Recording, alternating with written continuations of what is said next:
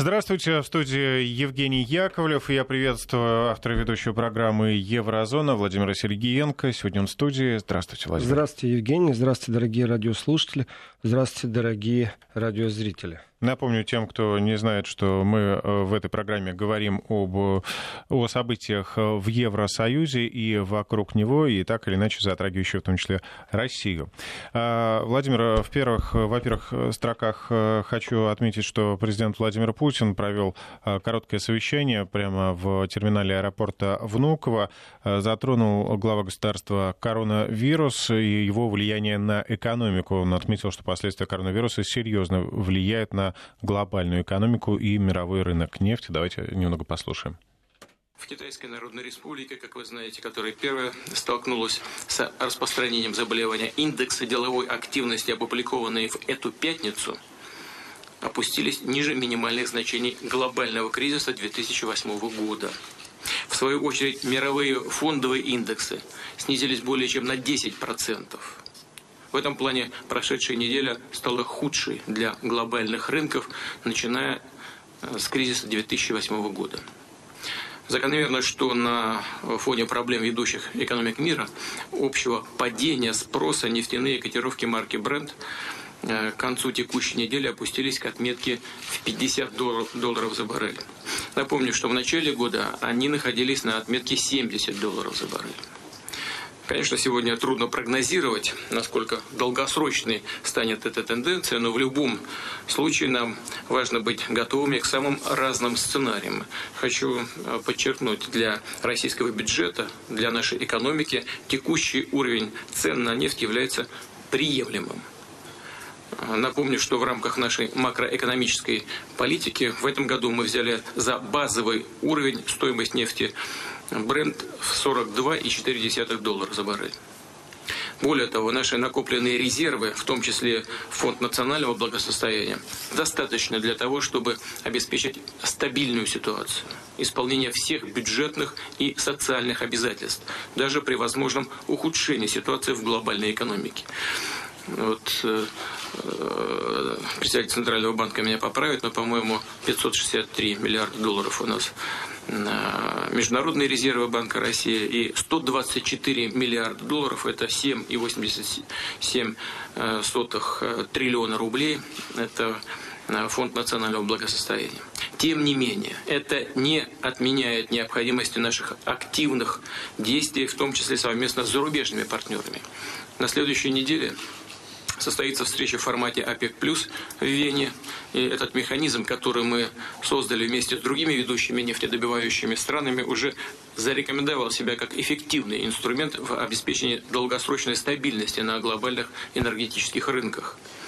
Э, за счет этого мы получили дополнительные доходы и, что важно, дали возможность нашим добывающим компаниям уверенно вкладывать инвестиции в перспективные проекты развития.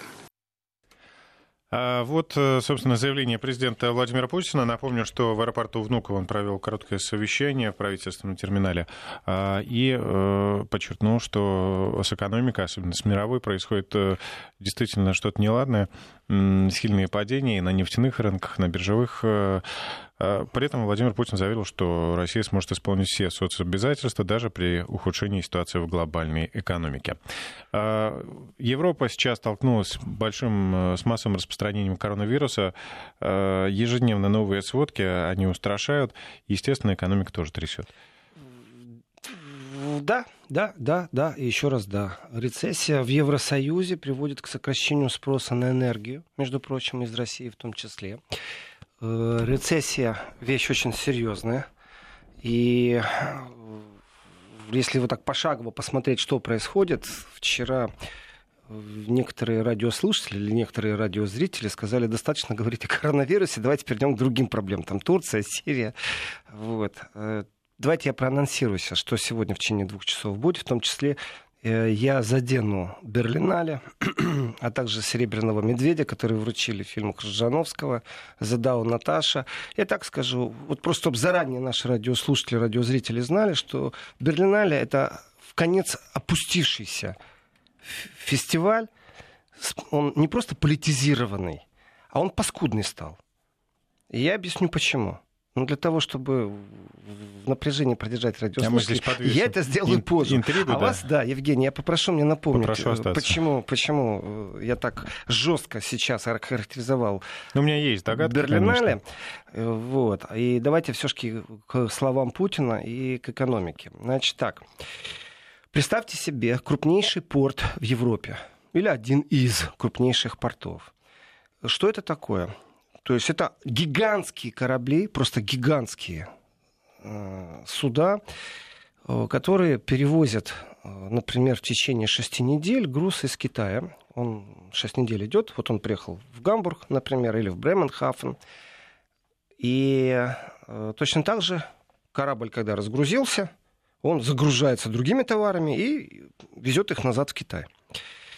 Э, Маршрут 6 недель, это очень важно. Соответственно, любой сбой доставки, он неощутим в течение 6 недель. То есть в Китае закрыли предприятие, а об этом поймут только через 6 недель, когда не придут какие-то запчасти в Европу. Соответственно, и наоборот, если э, из-за того, что запчасти не пришли и что-то не собрали в Европу, отправляя это в Китай, то получится, что э, это 6 недель плюс 6 недель. Значит, полтора месяца примерно в Европе никто не понимает, что, в принципе, уже экономический кризис пришел, потому что это как бы из вчерашнего дня приходят грузы. Теперь так, э, отменено порядка 70 э, грузоперевозок, это вот я говорю о этих больших контейнеровозах, то есть это контейнеровоз, как там ну, 15-этажка, как 10-этажка, что-то вот среднее между 10 и 15-этажкой, и в длину, скажем, ну, подъездов 20. Ну, чтобы представить, что это за судно такое, оно полностью заставлено контейнерами. И э, в Германии уже кризис, уже есть, э, потому что те контейнеры, которые складируются в Гамбурге и в надежде на то, что их отправят в Китай, их не могут отправить, потому что из Китая корабли не пришли. Этот вот шестинедельный зазор, он сейчас как раз сказывается, он начинает сказываться. То есть вчера началось, сегодня они понимают. Значит, э, то, что цена на нефть упала на марке Brent приблизительно на 15%, это тоже показатель. Почему? Потому что производство э, приторможено в Китае. Э, Некоторые городские власти, муниципальные, то есть не на уровне э, страны решение принималось, а именно муниципальное решение о карантине. Э, Европейцы со своим вот умением всегда поумничать, рассказать, что и как нужно другим делать, произнесли такую фразу «не всегда обоснованный карантин». То есть они будут китайцам рассказывать о том, что карантин не всегда обоснованный, потому что к ним не пришли э, контейнеры из Китая. Не всегда обоснованный карантин. Ну, Такая конечно, фраза когда вы нам неудобства такие доставили вообще. Ну, как, вы можете обосновать? смели, да? как смели, как позволили себе нашу экономику вот, э, прогнуть. Значит, биржа. На бирже, вот вчера я рассказывал по, по поводу паники, как простые люди реагируют. Простые люди пошли в аптеку, маски купили. А теперь давайте посмотрим на с точки зрения экономики, как экономика реагирует. Э, Если аптека не может доставить больше масок, их просто нет, э, марлевых, то представьте себе биржу теперь. Если человек имеет представление о бирже в, как в кино, что это происходит, знаете, там кто-то кричит, колокольчик какой-то, да, мы сейчас купим. Все это неправда, потому что вы, если у вас есть достаточно энергии, желания, средств э, и правильный, ну, скажем, бизнес более-менее, вы можете выйти на биржу, вывести, там, сделать э, размещение акций, но это не значит, что кто-то эту акцию купит. Это не значит, что кто-то ее купит по одной простой причине. Э, Потому что а зачем инвестировать деньги в какое-то акционерное общество, которое даже не знает, чем заниматься? Там, допустим, у вас шахта золотая, золотонесущая жила есть, а мы не знаем, сколько она действительно золотонесущая. Вы должны деньги вдуть в рекламу, если честно, сделать так, чтобы об этом все знали. Какой-то бум вокруг этого устроить, как сейчас бум вокруг э, самого большого месторождения золота в Индии. Прям все там, на первых полосах газеты пишут, ой, в Индии там, вот, вот это акции растут спекулятивно, прямо на глазах, ну, надо купить же. На самом деле простой человек не играет на бирже. Играют банки, играют фирмы, которые предоставляют возможность поиграть простому человеку. Это э, как в казино, угадал или не угадал, когда ставишь э, на рулетку, и шарик все еще катится и катится. Так вот, э, простой человек, закупая маски впрок, это простой человек, а вот простой маклер биржевый, он без работы сейчас сидит. За последние две недели обрушилось много что. Суммарно ущерб, нанесенный там больше 100 миллиардов. То есть самые богатые люди планеты, там 1% это людей от всей планеты, или полпроцента всей людей. Вот они обеднели на 100 миллиардов. Почему? Потому что паника началась не только в аптеках, не только там э, с дезинфекционными средствами. Паника началась у инвесторов. Потому что э, форс-мажорные обстоятельства приходят. На основании форс-мажорных обстоятельств можно расторгнуть контракт. И начали сбрасывать акции сбрасывают акции э, как попало, кто попало. И э, конкуренция ведь заключается не в том, что я сейчас урву кусок, который, там, знаете, за три копейки куплю то, что стоит э, тысячу рублей. Нет. Э, опять же, у нас с вами шансов нет на бирже сейчас поиграть, и там обвал там, там на полпроцента знаете, или на 13 процентов нельзя соваться, да, потому что мы, во-первых, будем мешаться, во-вторых, еще и свои потеряем. Еще и свои, ну, потому что мы не игроки на бирже. А вот те, кто играют, а, оказалось, что предложение настолько широко, то есть не просто там э, Даймлер упал, Даймлер как раз не упал. Да и, да и акции вы не купите, даже если захотите его. То есть там, там игроков слишком много, которые там 5% купили для того, чтобы пакет э, управления перенять. Там а, охота очень сильно идет за акциями, э, потому что можно глобально производство под себя подмять. А вот что касается э, спроса, то деньги есть у всех вопрос, куда инвестировать, что покупать. И вот здесь, когда все одновременно начинают сбрасывать, то такого кризиса уже давно не было. То есть э, в этом десятилетии точно его не было, чтобы биржа вот так вот обрушивалась. Это паника биржевая, когда э, паника начинается на бирже. Вот как в аптеке все исчезло, э, вот точно так же на бирже исчезает все. То есть исчезают инвесторы, исчезают акции, которые никому не нужны. И вот вы сбрасываете свои, а я свои. И мои лучше подешевле, ну прямо сейчас и побыстрее. И кто-то их еще покупает, но если он купил у меня, он у вас уже купить не может, на самом-то деле. Потому что он уже все деньги отдал мне. Уже потратился. Соответственно, вы начинаете еще сильнее кричать, что ой, падает, надо сбросить это все. И вы сбрасываете свои акции. Я смотрю, что вы сбрасываете. Я начну еще сильнее сбрасывать тогда в цене. Что получается? На самом деле биржу надо останавливать тогда, когда настоящая паника, потому что это удар по экономике, по стабильности экономики. И э, есть прогноз Deutsche Bank по поводу того, что в Евросоюзе и легкий спад во всем мире пресс-конференция была, есть э, главный экономист Deutsche Bank по фамилии Ландау, Давид Фолькерт. Давид Фолькерт. Он еще и руководитель аналитического центра Deutsche Bank, то есть немецкого банка.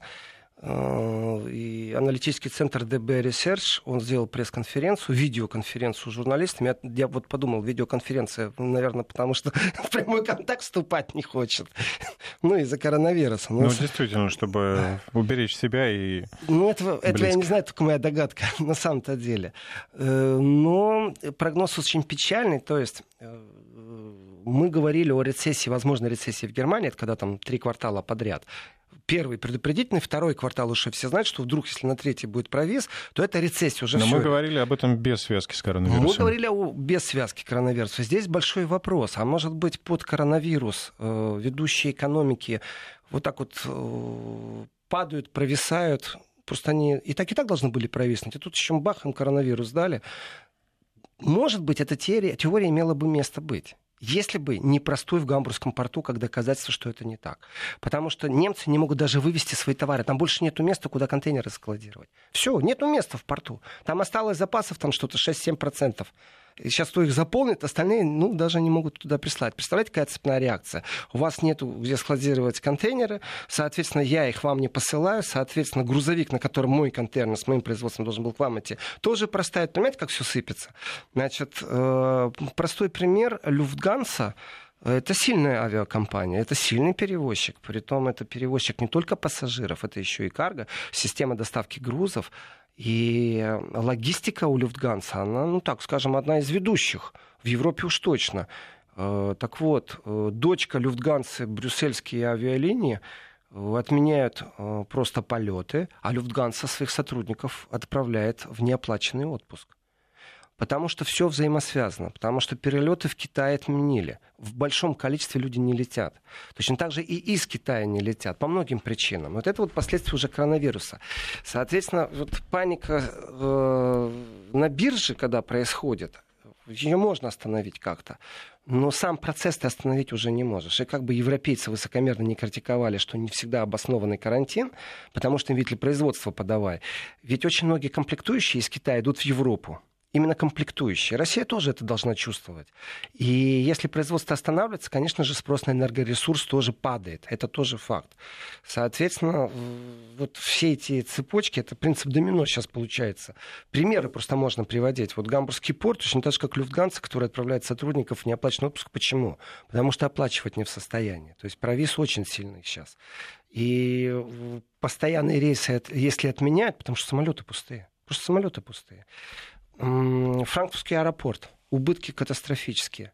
Если Люфтганса отправляет людей в отпуск. Вот просто логические рассуждения. Аэропорт это предприятие, которое зарабатывает деньги на том, что пылесосит самолет, заправляет самолет, технически обслуживает, ну, если надо. обслуживает тоже. Мы, пассажиры, оплачиваем услуги аэропорта тоже в большом количестве. Вот э, сотрудник, который вас досматривает, он же получает зарплату. Откуда берутся деньги, чтобы ему эту зарплату Они платить? Это мы с вами оплачиваем, конечно, когда летим. Э, соответственно, соответственно, э, если самолеты не летают, аэропорт тоже не зарабатывает. И такие крупнейшие европейские узлы, Франкфурт на Мане это очень крупный узловой центр, э, просто простаивают, убытки катастрофические. Соответственно, если человека отправили в неоплачиваемый отпуск, вот вдумайтесь, что это такое. Если у вас была ипотека, у вас что, паники не будет, как вы будете э, эту ипотеку выплачивать дальше? А где вы можете подзаработать, чтобы э, все кредиты выплатить? То есть вы думаете, что у вас гарантированное рабочее место? Нет, оказывается, не гарантированное. Соответственно, что же делать в таком случае? Значит, э, эксперты Deutsche Bank предсказывают глобальную рецессию, то есть глобальную. И вот здесь у меня странное ощущение, я не понял, почему. То есть все страны Евросоюза прочувствуют удар по экономике, но они говорят, что сильнее всех прочувствует Италия. На основании чего такой вывод, я не очень понял. Вот если рассматривать Германию, Германия это экспортная держава. Ее экономика не внутренняя, то есть ВВП в основном держится на экспорте. И любые изменения в экспорте бьют очень сильно по всему, по ВВП, по экономике. То есть это, опять же, такой замкнутый цикл, как все это будет происходить. И интервал 6 недель доставка груза из Китая – это только пример что то есть вчера это произошло, они еще сегодня не понимают. Они еще 6 недель живут, и у них все в порядке с доставкой грузов. И тут бабах, и пришло. Здрасте, Guten Morgen, экономика Германии. Почему они говорят, что Италия э, будет сильнее всего подвержена, хотя не, и итальянская экономика не настолько сильно зависит от э, экспорта, как германская. И вообще, насколько Евросоюз готов к этому удару, и как бы это все будет происходить. Цепная реакция. Она заденет все слои населения. То есть это не только на бирже сейчас там вот, больше 100 миллиардов богатые люди потеряли, и то это в акциях они их потеряли. Вот на образе жизни богатых людей это никак не сказывается. На рабочих ну, как местах... Говорится, кому война, опять кому вот пример очень хороший с этим портом, то, что доставка 6 недель. Э, реакция очень простая будет. Как только на бирже чьи-то акции просели, Просто затыв дыхание смотрим э, на это акционерное общество и понимаем, что будет происходить. Людей не просто будут отправлять в неоплаченные отпуска, многие будут банкротиться. Многие будут переносить производство туда, где дешевле. То есть в Германии человека час стоит дороже, в Румынии дешевле. Вот принесли, в том же Евросоюзе осталось, ладно. А будут переносить, опять же, раньше переносили в Китай, теперь смотрите, а теперь в Китай опасно переносить производство, потому что может остановиться. Куда перенести производство? Да его переносить не надо, его, скорее всего, закроют. И тогда простой человек, вот у вас была зарплата, сумма X, теперь X минус какую-то часть. Вы к парикмахеру два раза меньше сходите, ваша потребительская корзина изменится. И вы будете тратить меньше денег. То есть полностью в рычаги экономики сейчас, они прям замерли. И кризисный штаб, он не только с коронавирусом, кризисный штаб и по экономике То сейчас. есть экономика практически остановится? Э, ну вот страх есть, что экономика может застыть. Это слово рецессия, э, падение. И она, если будет провисать, то всем миром навалится. Давайте так.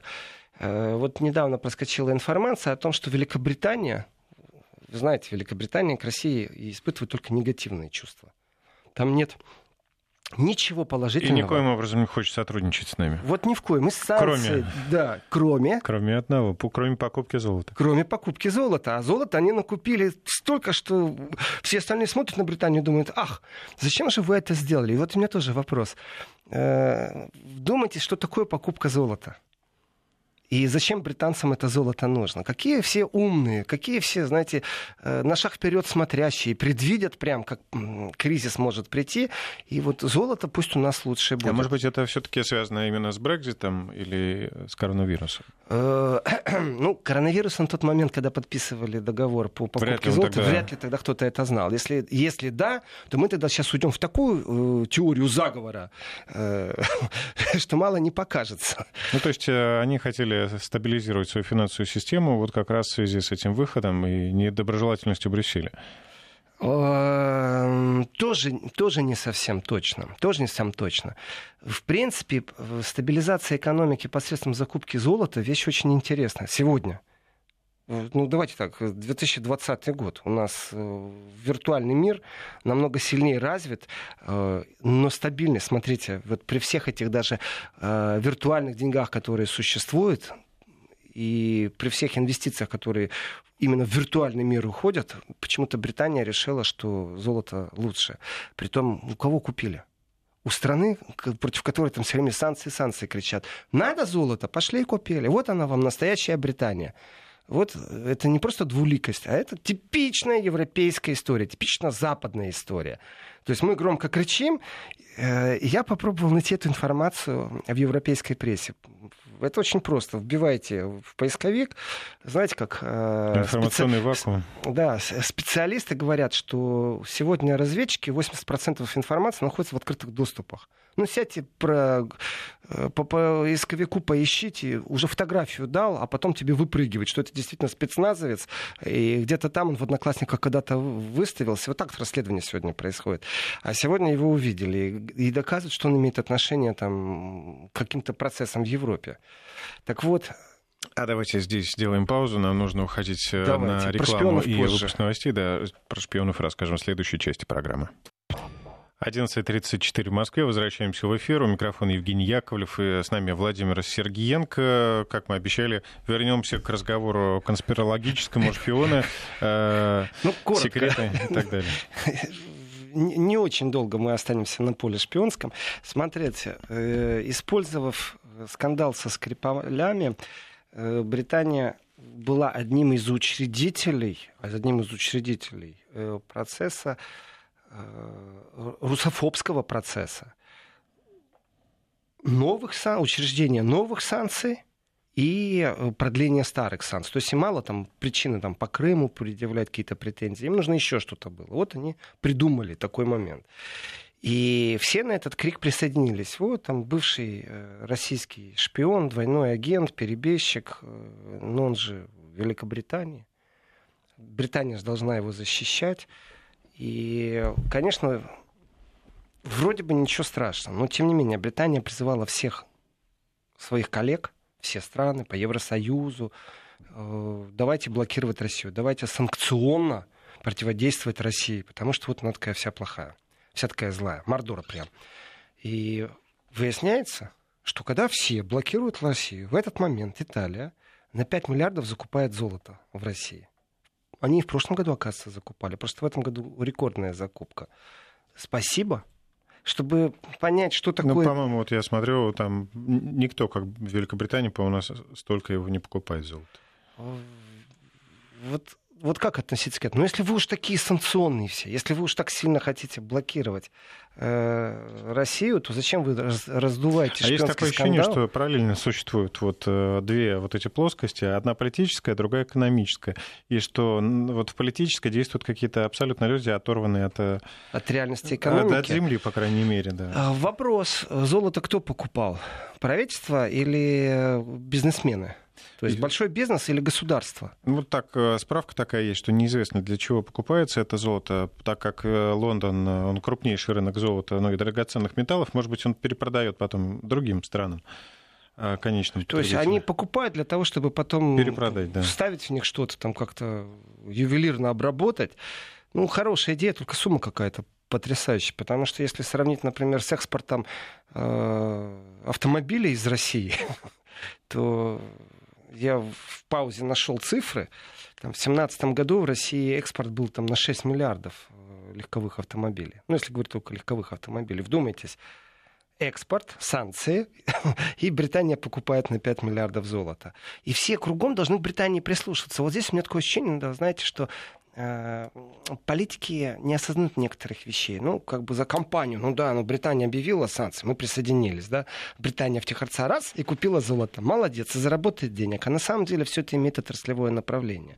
И если им нужно что-то в какой-то отрасли, они не стесняются закупать.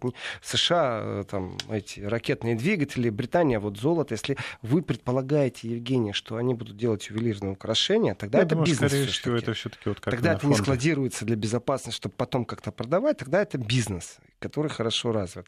Ну тогда вообще они сволочи, если честно. Настоящие. Тоже, да. Обманщики. Они своих же западных коллег обманывают. Ну, не Россию же они обманут, не нас с вами, а своих западных на перегонки побежали. Ну, можно ложить санкции на то, что нам и так не надо, да? То есть они говорят, запретим покупку, условно, картофеля в России. И тогда вот весь вопрос, представляете, вот они нашли какого-то там бывшего шпиона, как информационный повод вокруг него создали истерию. Вот вдумайтесь в механизмы, как это происходит. На основании полуфакта, непонятно чего и как. То есть там даже по статье покушения на убийство, наверное, там, по логике вещей они должны предстать перед судом против неизвестных или даже известных, как они хотят. Но тем не менее использовать этот факт для того, чтобы все сплотились э, против России в санкционном режиме, а сами тайком бах и пошли и золото купили. Молодцы. Потому что золото, наверное, не санкционный продукт. А почему не санкционный? Потому что британцам надо было купить. Вот и все. Вот и все. Вот, вот она правда о Западе. Никаких э, честностей там нет. К золоту не прилипает новичок. Э, ну да, надеюсь. Возвращаюсь я к коронавирусу, который бьет по экономике. Э, значит, э, европейские эксперты Европейский, это не я придумал, европейский. Это не только Ландау заявил, там еще пару человек э, высказались примерно в таком же духе, что Европа просто не осознает того, что кризис сейчас придет. То есть у нас сейчас э, конец февраля, начало марта. В конце марта Европа осознает, что такое э, кризис в полном объеме. Э, две ведущие компании, которые занимаются поставками контейнер, контейнеров из Китая, сократили по 70 перевозок. Это достаточно сильно, это много. И, в принципе, э, полностью нарушены вот эти вот глобальные цепочки по логистике. Они сейчас уже нарушены. И Европа, опять же, слишком медленно соображает. Тупит, простым словом, если сказать.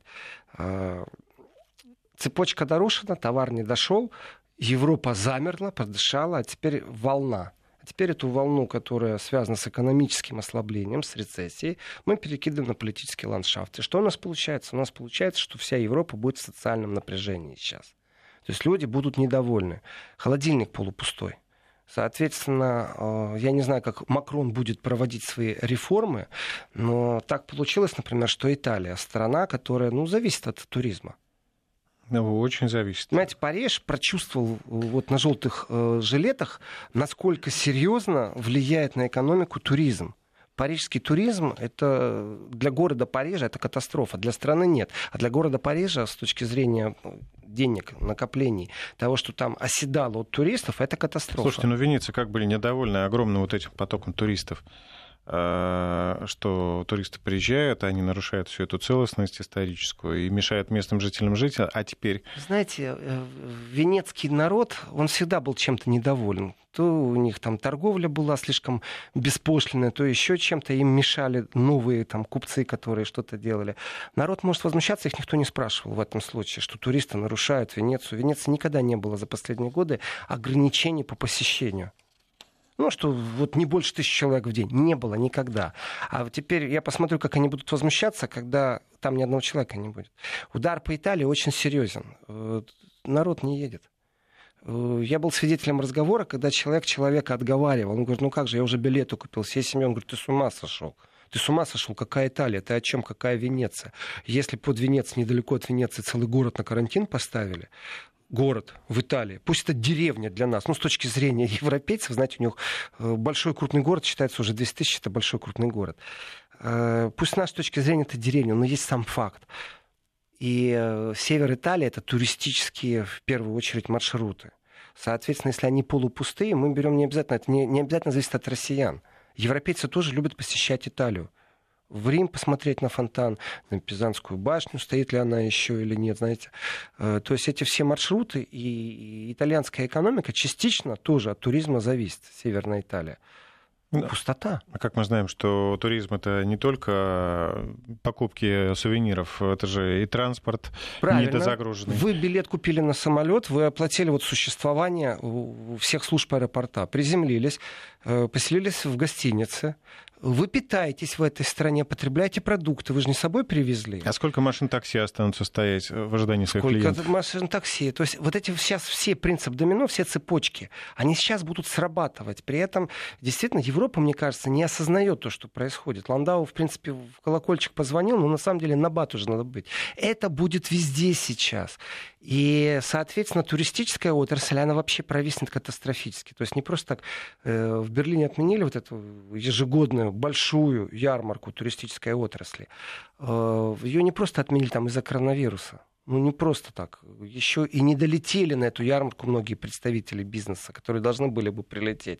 Э, в старые времена добрые люди как? За полгода покупаешь путевку, у тебя там скидка столько процентов. Но ведь идет уже накопление, и известно, что в этой гостинице 80% заселения, в этой там 90% заселения, ты уже не паришься. У тебя и рабочие места, и полностью субкультура сопровождения туризма, она у тебя гарантированно есть. И известно, сколько супермаркет продаст еды, известно, сколько шеф-повар должен купить мясо на завтрак или яиц. Все это известно. А теперь представьте себе, что туристов нет в той же Италии. Ну, это серьезно, это очень серьезно. И европейский турист сегодня не летит в Италию. Европейский, он не хочет. Э, еще раз, брюссельские авиалинии 30% отменили рейсов. 30% рейсов. Я думаю, это только начало. Это только начало. Э, и опять же, я, может, и полетел бы в Неаполь, даже по дешевке сейчас. Уже пришло предложение мне, там, немецкая железная дорога, как никогда дешево предлагает съездить из Берлина в Мюнхен. Э, купите заранее билет, только сегодня 12 евро. Я не помню такого никогда. Я не помню, что мне такие предложения приходили. Вот пришло. Почему? Потому что и железная дорога остановилась. Не только транспортные перевозки э, останавливаются, поезда будут сокращать. Представляете, как, вот как это все по кругу? А если вас отправили в неоплаченный отпуск, в неоплаченный отпуск, вы сидите дома, и вы не поедете ни в Таиланд, э, ни на Кубу вы не полетите, вы никуда не поедете. Вы Но дома вы так в и будете, у даже вас денег своей нет. страны, на какие-то курортные зоны своей страны, вы все равно не поедете, потому что вы будете опасаться коронавируса и заражения. Э, Да, и вот я нашел цитату Йорга Вудки. Давайте мы ее зачитаем сразу после Давайте. краткой паузы.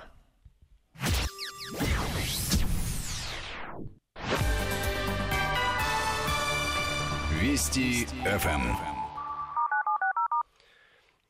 Я нашел фразу Йорга Вудки. Это президент Европейской торговой палаты. Он дал интервью изданию Die Welt.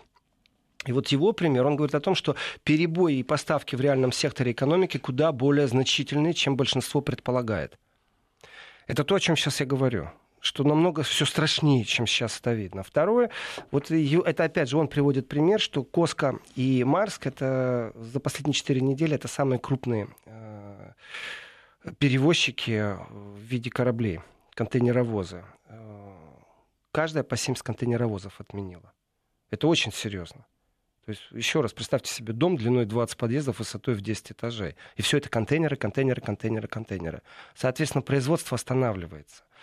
А, Значит, и вот если смотреть, кроме контейнеров, вот простая вещь, фармацевтическая промышленность. А а ведь крупнейший поставщик в Европу это Китай, как это ни странно. Представляете? То есть фармакология Евросоюза, фармацевтика, она зависит от подставок из Китая. Оттуда идут субстанции. И если контейнеровозы не привозят, то это что? Это сбой с лекарством. Ну, это вообще серьезно. Это очень серьезно, потому что будут задержки при производстве лекарства. Пока найдут замену, пока еще как-то произойдет что-то, э, сбой с лекарствами это вообще-то катастрофа. То есть тоже какие-то запасы есть, но это то, что тревожит людей, которые думают э, не с точки зрения... Это огромная стратегическая ошибка, э, ошибка вот руководителей стран, которые отдают вот это на откуп, например. То есть если ты знаешь, что у тебя страна, которую нужно защитить в самый какой-то острый момент, а это, как всегда, всегда происходит непредвиденно, то у тебя должны быть какие-то резервы для того, ну, чтобы... Ну, может быть, я сейчас не знаю так сильно, знаете, насчет того, какие у них резервы. Они не хотят, чтобы паника началась тоже. Опять же, вот э, с точки зрения паника, крупное акционерное общество по производству чего-то фармацевтического, если паника начнется, его стоимость очень резко упадет. И опять же, это говорит Йорк Водки, президент торгово-промышленной палаты Европы. Он говорит о том, что в некоторых странах ЕЦ фармацевтика вносит ощутимый вклад в создание ВВП ощутимо. А теперь давайте вспомним. У вас вот в голове, Евгений, есть такая вот информация, что там, ну, немецкие таблетки, немецкие витаминки. Ну, то есть из Германии там что-то. Там, mm, вот, пожалуй, ну, нет.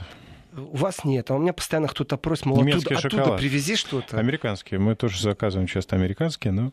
В этом отношении Россия легче, кстати, потому что Россия из многих стран берет некоторые вещи. А с точки зрения Евросоюза, Евросоюз очень сильно блокирует, например, присутствие американских препаратов на своем рынке. И в Германии э, фармацевтическая отрасль — это достаточно сильный макроэкономический аспект. Просто очень серьезный. И если она вдруг притормозит по какой-то причине, это, опять же, сбой прошел, вам, если сегодня нужна таблетка от головной боли, вам глубоко все равно, что Германия не успела поставить, потому что к ним составные не привезли из Китая. Вы пойдете и купите заменитель. И слава богу, что есть возможность это сделать.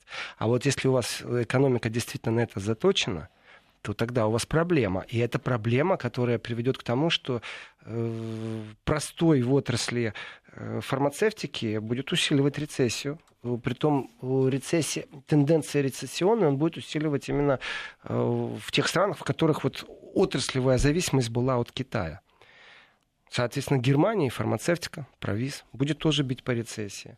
Э, значит, по поводу морских перегрузок и того, что это происходит. Рассматриваем дальше. Вот морские перегрузки сократились. Соответственно, корабли туда-сюда не ходят. Соответственно, их не надо заправлять. Они тоже потребляют топливо. Значит, закупка топлива, то есть энергоресурса, очень сильно снизится. Разницы нету, где этот корабль закупил российский газ, российскую нефть в Китае или в Европе. Ну, разницы нет. Но это может и повлечь определенный сбой. Опять же, биржевая цена, все это может измениться. И э, я так скажу, многие сейчас э, государственные лидеры в Европе, российские, говорят, что вот они контролируют ситуацию, то есть они осознают серьезность. Ну хорошо, лидер государства осознает серьезность, принимают заранее какие-то меры, э, каждый смотрит на свою экономику, то есть Россия говорит, у нас энергоресурсы, это наша экономика, очень зависит от этого. Германия смотрит на свою фармакологию, Италия смотрит на свой туризм. А теперь вопрос, что делать? Вот что теперь делать? Э, потому что убытки, которые экспортеры сейчас понесут, и а, обратно взаимосвязь, через 6 недель товары не пришли, соответственно, в Германии их не смогли сделать э, и не смогли отправить назад в Китай. То есть обратная волна идет. Прилив, отлив, прилив, отлив. Так вот, что туда, что обратно, получается, что экономика примерно просела, ну, как минимум, два раза по 6 недель. Ну, то есть реально. А два раза по 6 недель это уже квартал. Три месяца, да. Это уже три месяца, там плюс-минус. А смотрите, вот вам уже один квартал, а значит, это уже рецессия. Все, там вот э, вроде бы как последний квартал 2019 года германская экономика стабилизировалась, поэтому рецессию не объявили. А теперь опять начинается. Смотрите, а как это... время, получается, бежит. А мы уже вот так широко заговорили о коронавирусе в середине января. Это как раз прошли вот эти шесть недель. Соответственно, вот эта такая большая глобальная рецессия, которая надвигается на Евросоюз, она будет ощутима тоже по всему миру. Зависит ли от этого американская экономика? Не уверен. Зависит ли от этого экономика России? Почувствует ли на себе удар российская экономика? А, в, связи в любом случае, не на 100%, но как-то э, эхо будет какое-то однозначное для американской, для российской. Соответственно, вопрос, что делать? Я могу ответить. Вот у меня есть э, решение всех проблем всех европейцев. Прямо здесь и сейчас. Э, санкции снимать. Не слушать вот этих крикунов политических, которые давайте санкции ведем, а на перегонки. То есть внимание, на старт, внимание, марш, побежали. Куда побежали? В направлении России. Как будет действовать Трамп в этой ситуации э, с его Америка First и с его абсолютно протекционистским режимом существования? Э, если посмотреть на Европу, то прагматично никто же руку помощи не протянет. Сейчас наоборот будет борьба, и, э, и каждая отрасль, которая ну, хоть как-то имела какое-то отношение к России, там, берем алюминий, удар по Дерипаске, берем самолетостроение, удар по Airbus европейскому, берем автопром, удар по Volkswagen европейскому. Volkswagen это не немецкая история на самом-то деле. Volkswagen имеет свои фабрики и дочки по всей Европе, и в Испании, и, в Чехии. Это э, все Volkswagen. Это все Volkswagen. Но у них и свой завод и в России же. Молодцы. И, и Daimler, и Volkswagen это наши союзники, если честно. Они плевать хотели на санкционные режимы. Они приходят, Меркель в ухо пошепчет что-то. После этого, вот знаете, тоже есть отрасли, которые неприкосновенны. Никто же не кричит, что мы ведем санкции против Volkswagen за то, что они завод, или против Daimler за то, что они завод в России строят. Есть вещи, которые трогать нельзя. Э, но кроме снятия санкций, чтобы что-то сделать, нужно повод найти. И мы возвращаемся в политику. То, что вы сказали, Евгений, э, в первом получасе, что это две такие раз, разные э, плоскости. плоскости. Да, вот здесь политика, а вот здесь бизнес. Мы говорим бизнес, подразумеваем политика, а мы говорим политика, подразумеваем бизнес. Но на самом деле они разные плоскости, просто пересекаются очень странно. И в этом отношении политики теперь должны задать тон, сохранить свое лицо и объяснить, например, почему они должны снять санкции с Россией. Вот здесь, честно говорю, я бы, наверное, конкурс открыл. Ну, помогите им, они же, они же сами не смогут придумать. То есть конкурс креативщика, который конкурс напишет нормальные... Людей, да. Почему, уважаемые радиослушатели, присылайте э, идеи, как можно снять ну, это, мне кажется, хороший вопрос от, от слушателей из Ивановской области. Исходя из такой ситуации, позиция э, по Северному потоку-2 изменится? Все-таки это вот э, действительно в таких условиях это хорошее подспорье для экономики. Я сейчас не очень согласен с этим, честно С другой говоря. стороны, если производство не будет производство работать... Производство остановилось. Если производство останавливается, то зачем им дополнительная труба с газом? Им не нужно. Вот если бы оно сейчас наращивалось, тогда да, тогда немцы бы приложили усилия. А сейчас это можно использовать как инструмент, потому что ну, нет такой большой необходимости. И э, в этом отношении, вот если задуматься о ближайшем будущем на полгода, на год, как это будет происходить, то ну, такие сильные экономики, как Германия, понятно, землетрясение выдержит. Это легкое землетрясение. То есть это ни паники не будет в Германии. Я не вижу ее. Почему Ландау сказал, что в Италии больше всего будет кризис? Дело в том, что в Италии и так накоплено огромное количество долгов. Э, Италия действительно на грани дефолта, государственного дефолта. И Евросоюз эту историю должен вытянуть. Соответственно, режимы и механизмы, которые будут сейчас включены для того, чтобы экономику более-менее э, вытянуть в этой ситуации, то это не режим Италии. Это на самом деле головная боль всего Евросоюза. А если это головная боль всего Евросоюза, вопрос, то чья это головная боль в первую очередь? Я опять скажу, опять Германия, как самая крупная экономика Евросоюза. То есть крути не верти, а у нас опять э, Германия должна решать вопросы э, всего Евросоюза. Соответственно, сплотится ли Евросоюз в этой ситуации или наоборот побегут? Ну, итальянцы, например, побегут к своей собственной лире. Или не побегут? Или они все-таки останутся и будут пробовать что-то получить из общей кормушки, которая существует в Евросоюзе? Э, заденет ли как-то это сильно экономики карликовых государств? Вы знаете, кстати, что в Люксембурге э, общественный транспорт бесплатный? Да, кстати, с этого дня всего лишь навсего только потому, что они хотят увеличить количество людей, которые ездили бы на общественном транспорте. Э, только с точки зрения экологии. Ну, чтобы поменьше на машинах, собственно. Но это ездили. метод пряника такой. То есть можно методом кнута загнать людей в подземку. Э, а вот. Ну, это далеко, это Люксембург. Но заденет ли Люксембург это все? Я говорю, очень сильно заденет. Вот Эстонию не заденет, Латвию не заденет. Это страны Евросоюза. А Люксембург заденет, потому что в Люксембурге самый большой европейский парк по перевозкам грузовым. Самый большой парк, потому что у них есть налоговое послабление и режим особого э, налогового сопровождения, все, что связано с грузовиками и с контейнерами. Вот и все. Их это заденет очень сильно. Мы продолжим говорить об экономике Евросоюза и о других э, аспектах жизни еврозоны сразу после большого выпуска новостей в полдень на радио Вести ФМ. Оставайтесь с нами.